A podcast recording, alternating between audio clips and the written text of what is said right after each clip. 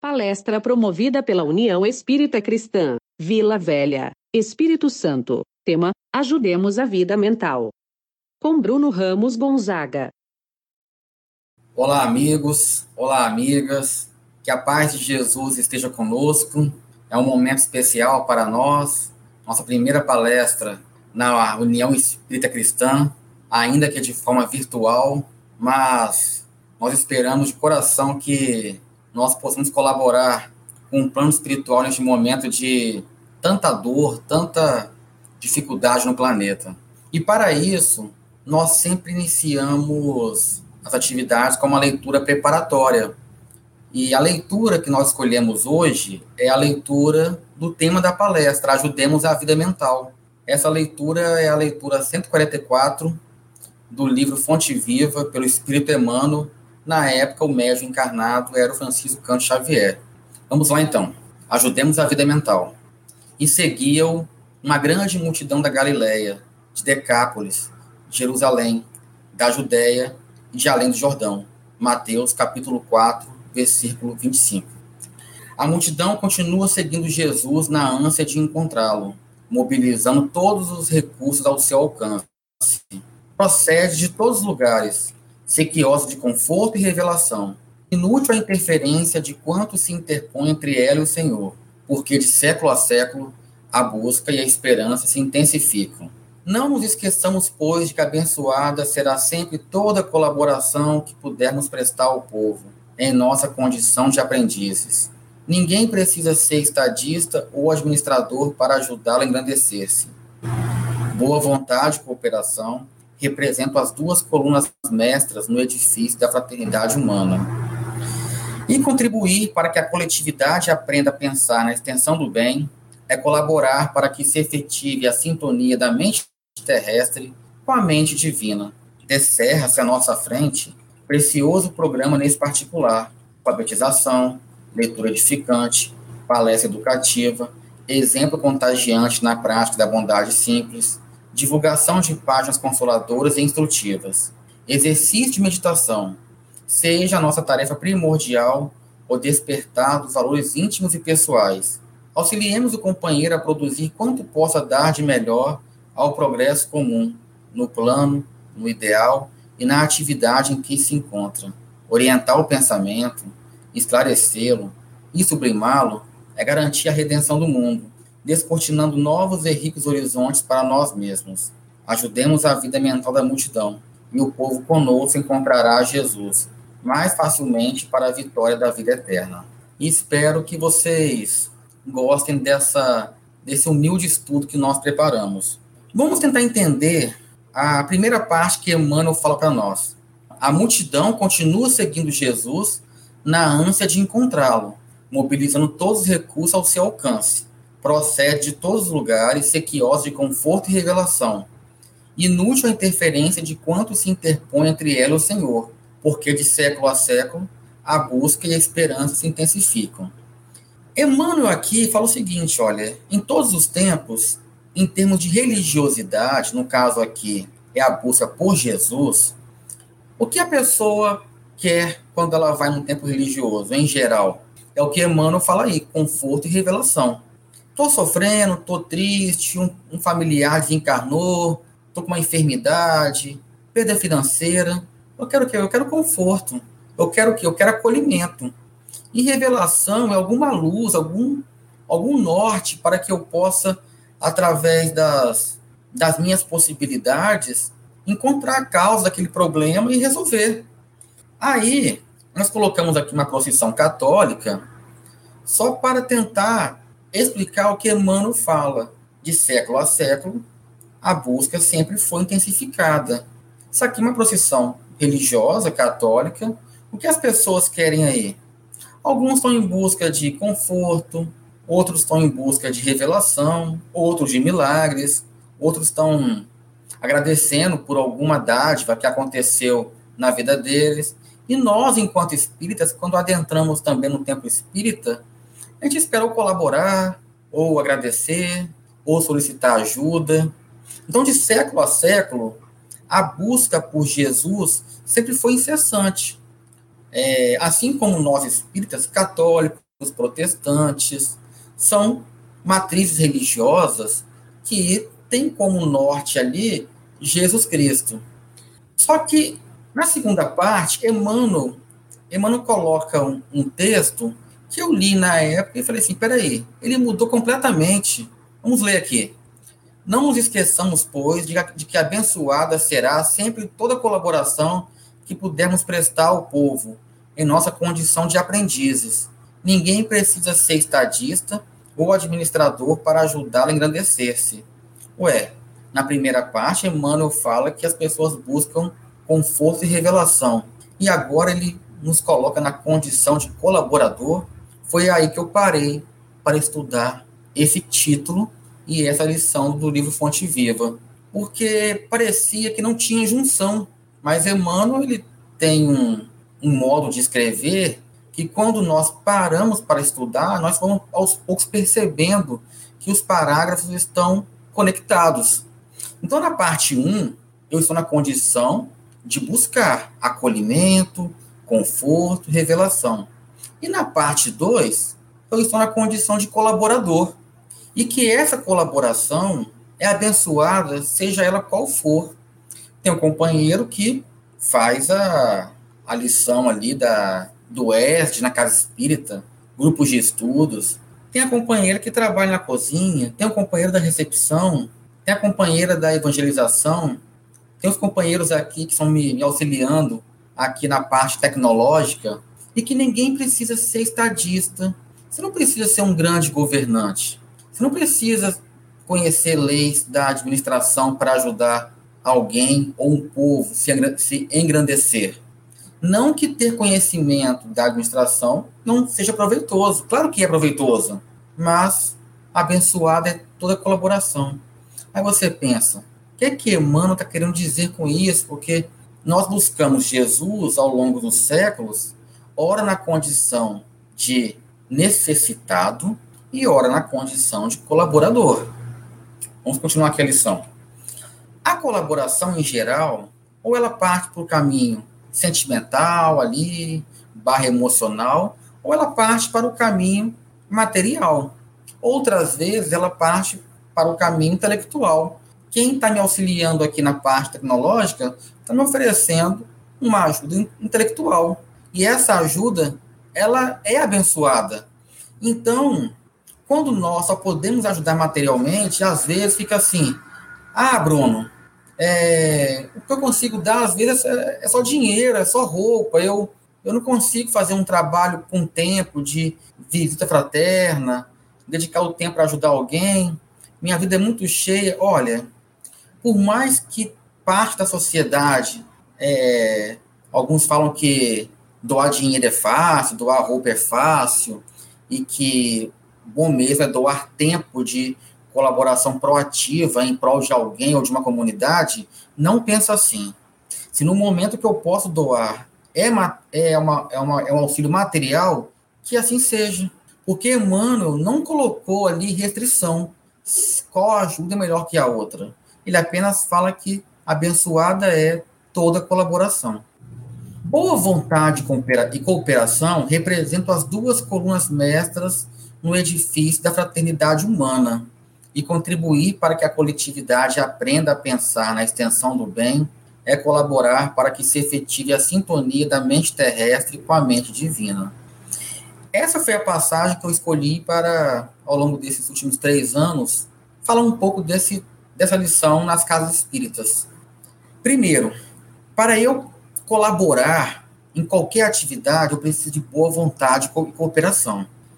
Agora, tem um tipo de colaboração que ela sintoniza a nossa mente terrestre com a mente divina. Ensinar a coletividade a pensar na extensão do bem. Quantas vezes eu penso na extensão do bem que chegou até a mim?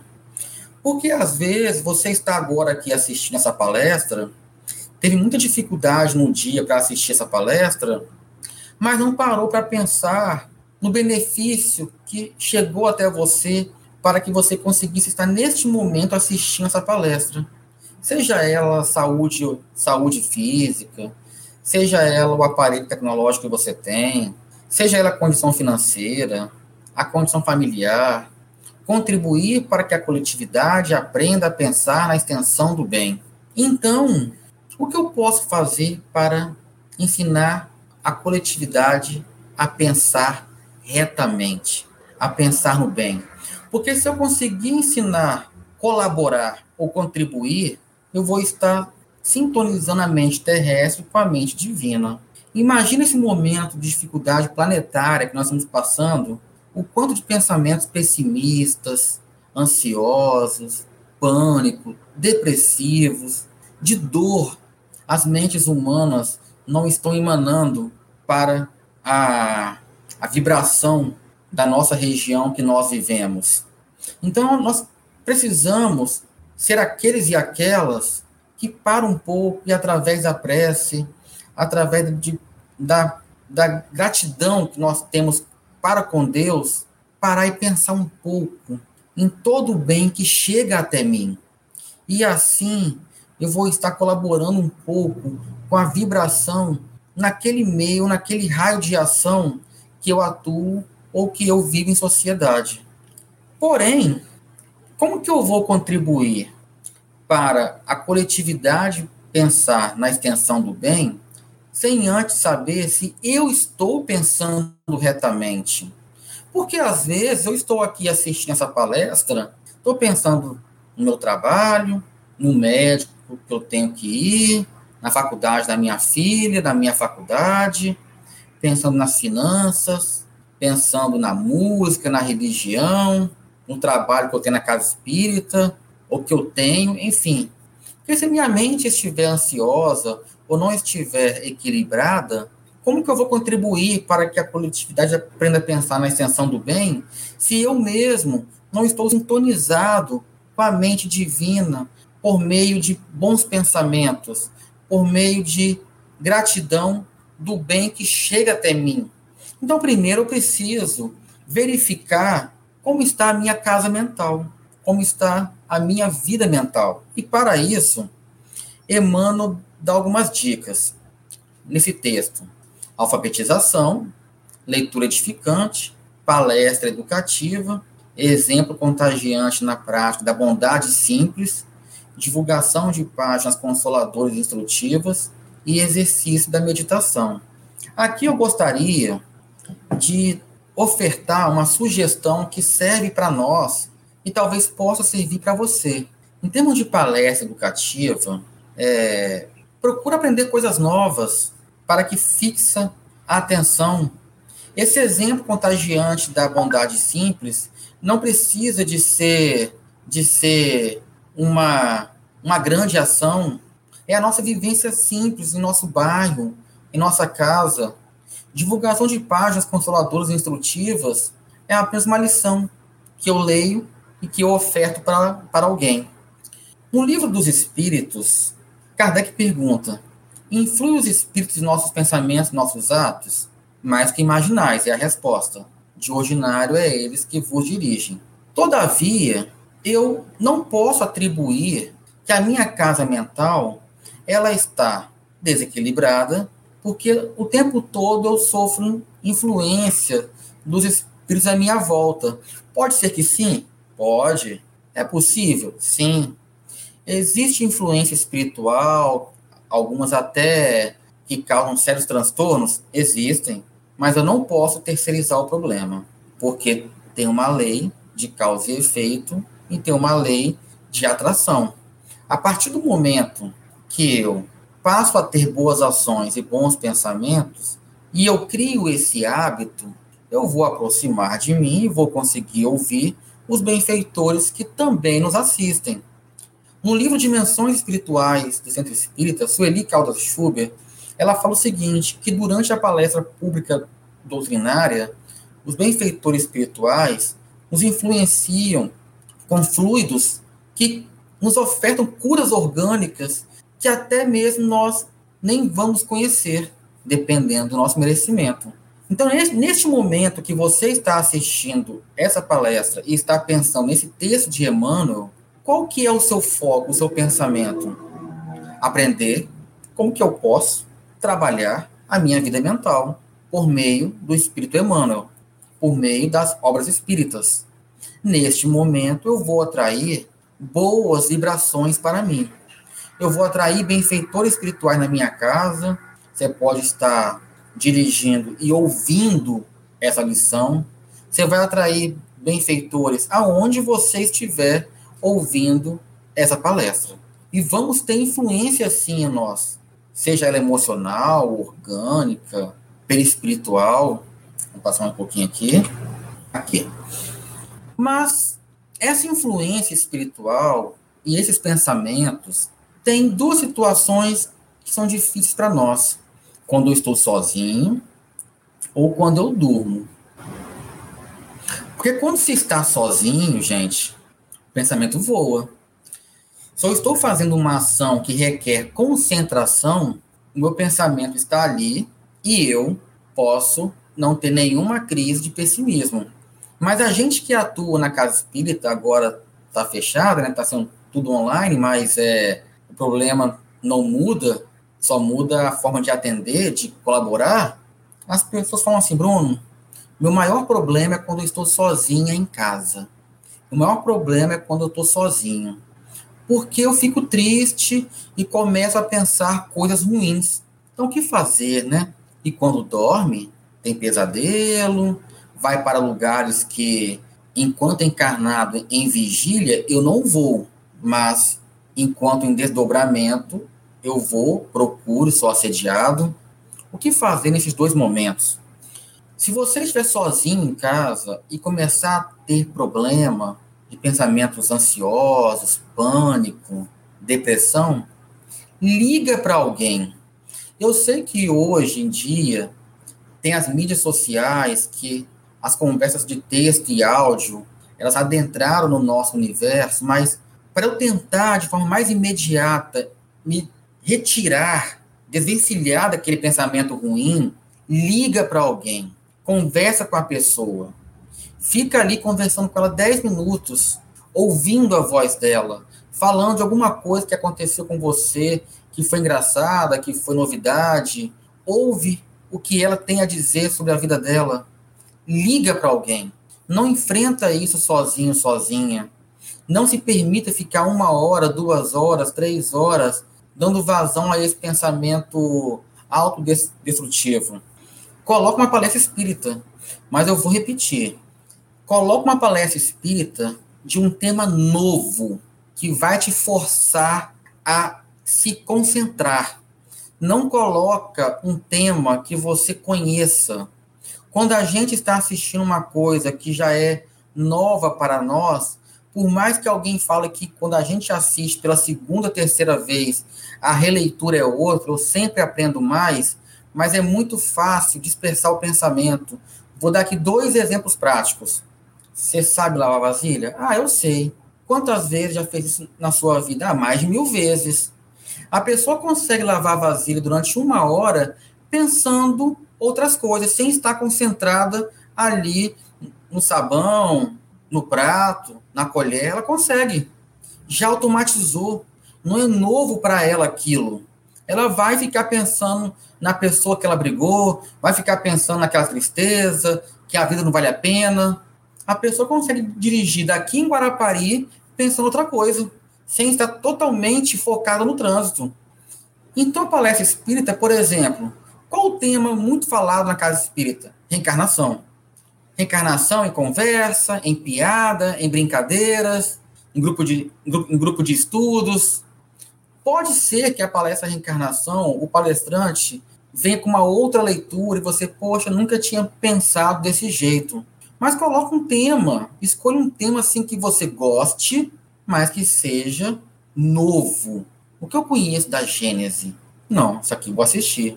É novo. O que eu conheço sobre perispírito? O que eu conheço sobre fluidos? Vou assistir isso aqui. Ah, lá na Gênesis tem um capítulo chamado Superioridade da Natureza de Jesus. Jesus, eu, eu sei, mas esse assunto em específico não. Coloca um tema novo, não precisa ser um tema que você não tem afinidade. Você vai assistir, ah, tá muito técnico, não é a minha praia. Então agora não. Eu preciso de uma coisa que me aprenda, que me chama atenção, que eu goste. Assim como uma, uma palestra intelectual. Vou aprender uma coisa nova. Olha, história, geografia, aquilo ali me interessa. Eu vou assistir aqui nessa rede social essa pessoa falar sobre isso. Porque é atrativo e ao mesmo tempo é novo. Quando você foca no novo, exige concentração, exige técnica, exige foco, porque senão não aprende.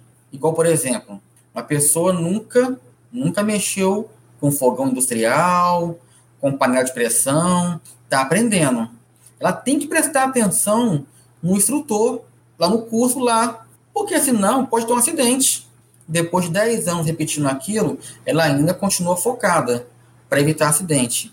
Mas aquela atenção precisa, aquela atenção que chega a transpirar, de tão concentrado que está, ela relaxa. A pessoa, quando está aprendendo a dirigir, ela, o braço dela dói de tão focado que ela está. Entra no carro, ajusta o banco, retrovisores, coloca-se em segurança. Colocou? Tem todo um processo. A pessoa sai da aula exausta, de tão concentrada que ela está. Ela não pensa em nada. Ela fica igual um robô dirigindo. Nós passamos por isso. E depois de um tempo, a pessoa toma sete decisões por segundo. Mesma coisa é a palestra espírita ou a palestra intelectiva. Aprenda uma coisa nova. Olha lá a história dos países europeus. Isso eu gosto, vou assistir. Conheço alguns, mas hoje, hoje vai falar de um país chamado Malta. O que eu sei sobre Malta? Olha, tá falando que a Turquia tem uma parte tanto na Europa como na Ásia. Vou assistir aqui esse vídeo sobre a, sobre a Turquia. Ah, é matemática. Eu sempre gostei. Vou assistir essa aula aqui. Aprenda uma coisa nova. E meditação, se você vai colocar um som de cachoeira, meditação da Joana de Ângeles, meditação de um templo budista, coloque aquela que te atraia, que você que te atrai, que você goste, uma que te relaxa, não que alguém falou que é boa para ele, que você está ouvindo e você não está sintonizado com aquela meditação. Mas mesmo assim, eu preciso de ajuda para tentar neutralizar se algum irmão nosso que está sofrendo quer ficar ao nosso lado. E Kardec pergunta é, por que meio podemos neutralizar a influência dos maus espíritos. Em especial, essa resposta aqui, nós vamos ler junto, mas eu vou falar uma coisinha. Praticando bem, pondo em Deus toda a vossa confiança. Repelireis a influência dos espíritos inferiores e aniquilareis o império que desejam ter sobre vós. Guardai-vos de atender às sugestões dos espíritos que vos suscitam maus pensamentos, que sopram a discórdia entre vós e que vos insuflam as paixões más. Desconfiai especialmente dos que vos exaltam orgulho, pois que esses vos assaltam pelo lado fraco. Essa é essa razão porque Jesus, na oração dominical, vos ensinou a dizer: Senhor, não os deixeis cair em tentação, mas livram-nos do mal.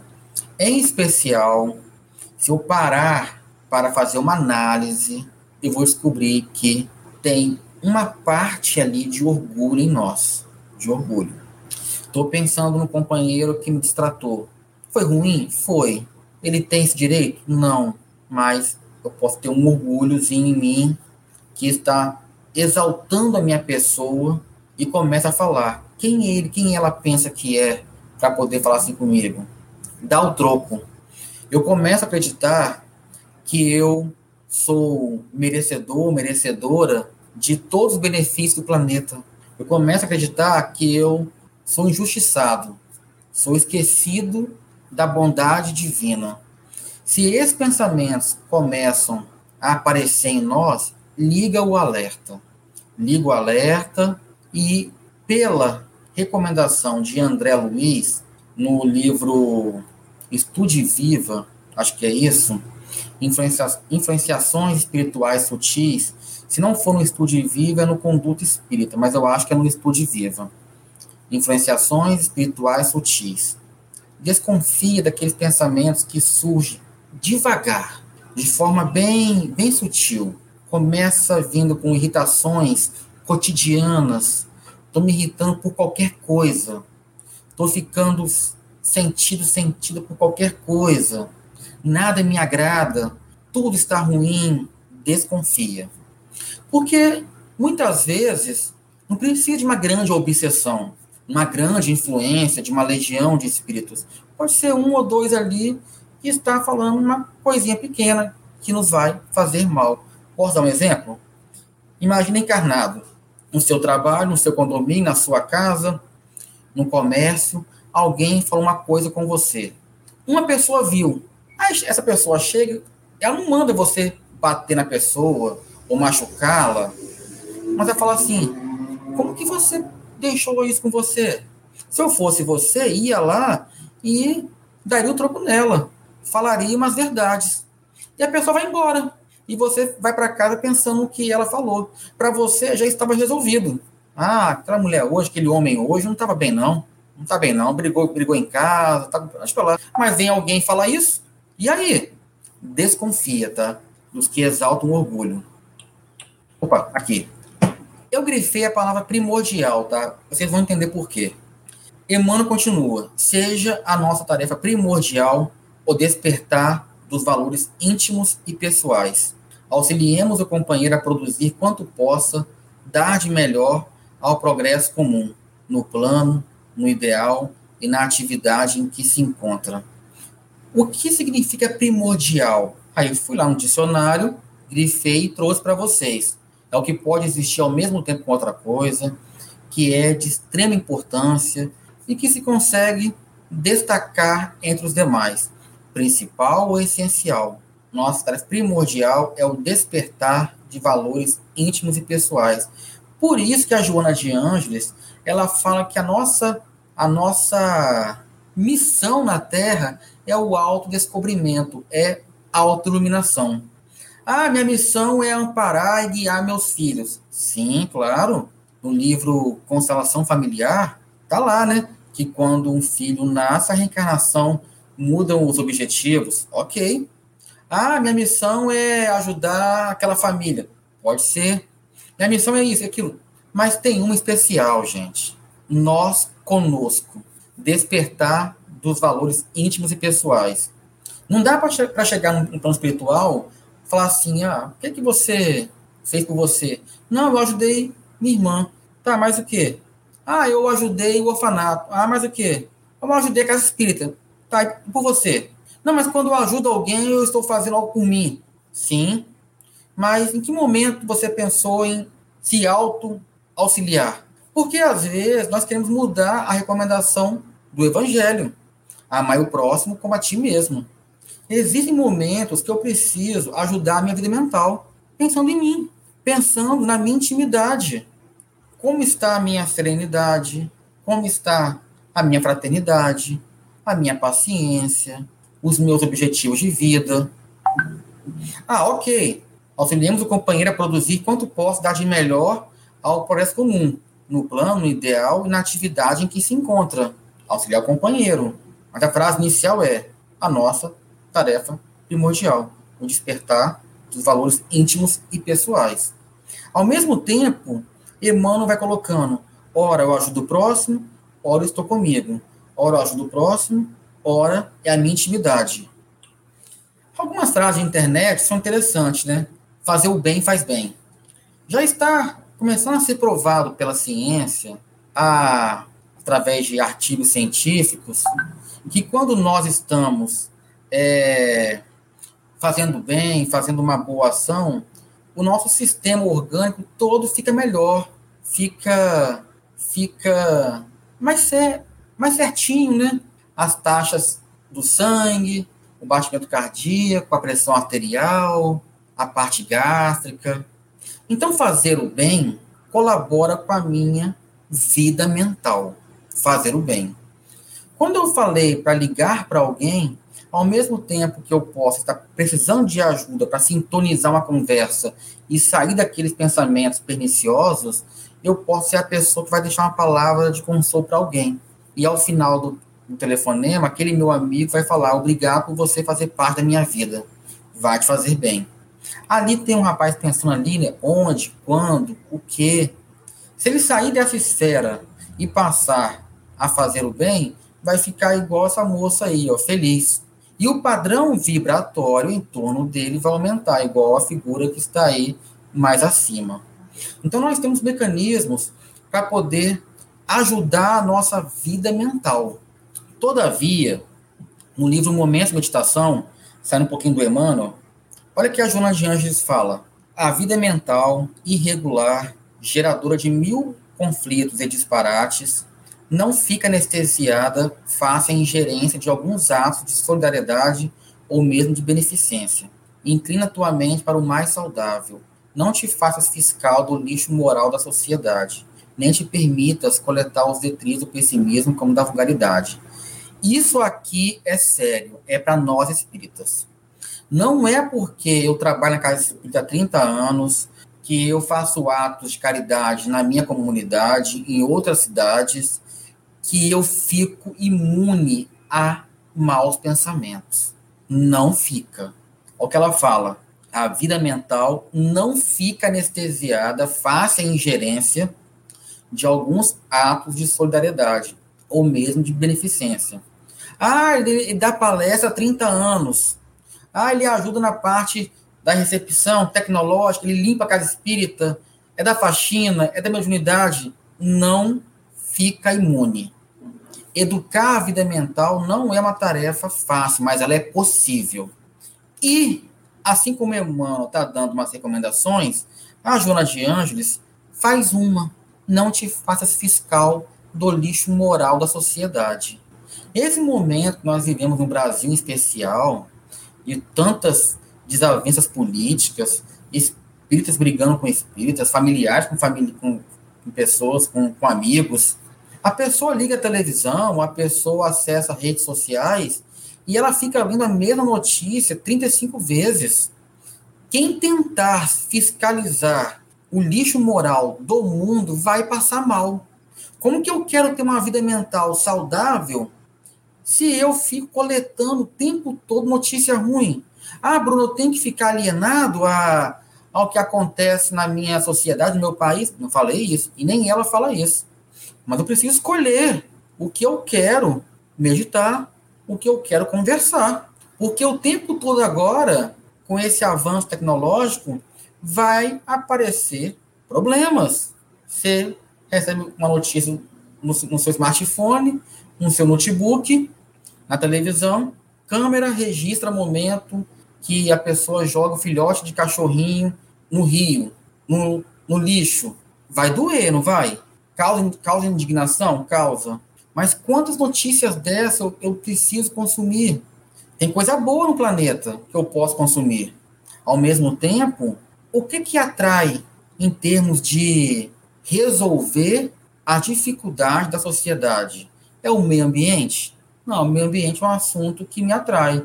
Eu gosto de participar de um debate na rede social, eu gosto de postar na minha rede social de forma equilibrada, mas mostrar a minha indignação sobre aquele problema. Então, é o meio ambiente. É a luta para não maltratar animais? Então, é aquela que eu vou consumir. É a política? Então, é aquela. É a batalha de eliminação da violência contra a mulher? Então, é essa. Contra os idosos? Então, é essa mas não tenta fiscalizar o lixo moral da sociedade. Não faça isso. Vai ter problemas. Jonas de Angeles. Eu posso melhorar minha vida mental fazendo culto no lar, consumindo boas notícias, conversando com alguém pelo atendimento fraterno. Ter amigos sempre é bom. Ou as ciências acadêmicas, tá? Não dá para falar de ajudemos a vida mental sem falar que existe a psicologia humana cujo profissional ou a profissional pode nos ajudar se a mente estiver muito, muito irregular. Tem as ciências acadêmicas que eu posso procurar ajuda. Emmanuel de novo. Orientar o pensamento, esclarecê-lo e sublimá-lo é garantir a redenção do mundo, descortinando novos e ricos horizontes para nós mesmos. Ajudemos a vida mental da multidão e o povo conosco encontrará Jesus mais facilmente para a vitória da vida eterna. Então vamos lá então. Orientar o pensamento, esclarecer e sublimá-lo é garantir a redenção do mundo. Gente, No dia que cada um de nós conseguir fazer essas três coisas com o nosso pensamento, a gente pode saber, a sociedade vai ser outra. Porque as ações e as falas serão outras. O pensamento altamente equilibrado, sublimado, esclarecido, me, propor me proporciona uma fala mais fraterna, de mais união, consequentemente, minhas ações também. Porque são etapas na vida, né? Vamos pensar na etapa. Um homem ou uma mulher era um agressor físico. Aí trabalha, trabalha, trabalha, batalha e para de ter essa dificuldade, mas continua agredindo no verbo. Já melhorou, apesar que tem palavras que podem machucar muito mais do que uma, uma agressão física. Mas a pessoa hoje consegue não machucar alguém fisicamente. Ela consegue domar essa má tendência, mas fala ainda. Depois ela para de falar, fica pensando, tem uns avanços. Chega uma hora que ela está com pensamento altamente equilibrado. E por estar com pensamento desequilibrado, a pessoa entra em um círculo vicioso. Ela fala e machuca. Então, se eu trabalhar minha vida mental e ajudar a multidão, o povo, assim como nós, encontrará Jesus mais facilmente para a vitória da vida eterna. Gente, é uma lição muito bacana, tá? Que ela pode ser lida algumas vezes e tentar interiorizar essa proposta em nós. Como está a minha vida mental? E Emmanuel, no texto, não fala é, nenhuma receita grandiosa ou uma receita é, de grande magnitude para ser atingida. Não. O que ele recomenda são simples sugestões para tentar nos ajudar a ter uma vida mental mais equilibrada. E partindo para as considerações finais, né? Olha que a Joana de Ângeles fala no livro Momentos de Meditação. Começa o teu treinamento meditando diariamente no pensamento do Cristo, fixando pela repetição e aplicando na conduta através da ação. Pega um trechinho de um livro e pensa nele, sem fanatismo, sem achar que tem que ler aquilo dez vezes por dia. Não, escolhe um, lê, umas duas, três vezes e pensa nele. O que eu indico é o seguinte: leia uma pergunta do livro dos Espíritos e pensa naquela resposta durante algum momento daquele dia. Ou você compra um livrinho do André Luiz, como a Agenda Cristã, um livrinho muito bacana de pequenas receitas, fixa numa frase que te marcou, que te fez bem, e pensa naquela frase durante o dia, duas vezes, três vezes por dia, sem fanatismo e sem pressa de querer de querer modificar uma vida mental irregular que está assim há muitos anos de uma hora para outra. Eu voltar aqui para ficar para terminar aqui, né? E para terminar, eu gostaria sempre de recomendar a, a parte do livro do, do, dos Espíritos que fala do anjo de guarda, que vai da questão 489 a 495. Leia um pouquinho aquela lição do anjo de guarda, cria uma relação de amizade, uma relação de estreitamento com o seu anjo de guarda, estuda aquela parte, é, tira a ideia de anjo de guarda como um ser bonzinho que vai me ajudar ali e lá, não. Cria uma relação sólida, uma relação adulta, saudável, de irmãos, de mestre para aprendiz. É tão bacana quando a gente lê e fala que o anjo de guarda é um ser de alta envergadura que nos acompanha desde o começo da reencarnação até o desencarne, e muitas vezes até antes da reencarnação e até depois da nossa encarnação. É muito legal isso, é muito bom. É muito bom ler a parte que fala que não não fique pensando que vocês vão nos cansar em, com as suas indagações. Não, estamos aqui para isso. Pergunte-nos o que você quer, pergunte-nos a, a questões a respeito da vida. É muito boa aquela parte. Então, espero que vocês tenham gostado da, das lições que Emmanuel trouxe para nós, um pouquinho da Joana de Ângeles e das obras básicas, né? E um livro que eu que me fez bem e como amigo de vocês eu recomendo é o Agenda Cristã do André Luiz. de fazer uma leiturazinha e pensar nela durante o dia. Até mais, gente.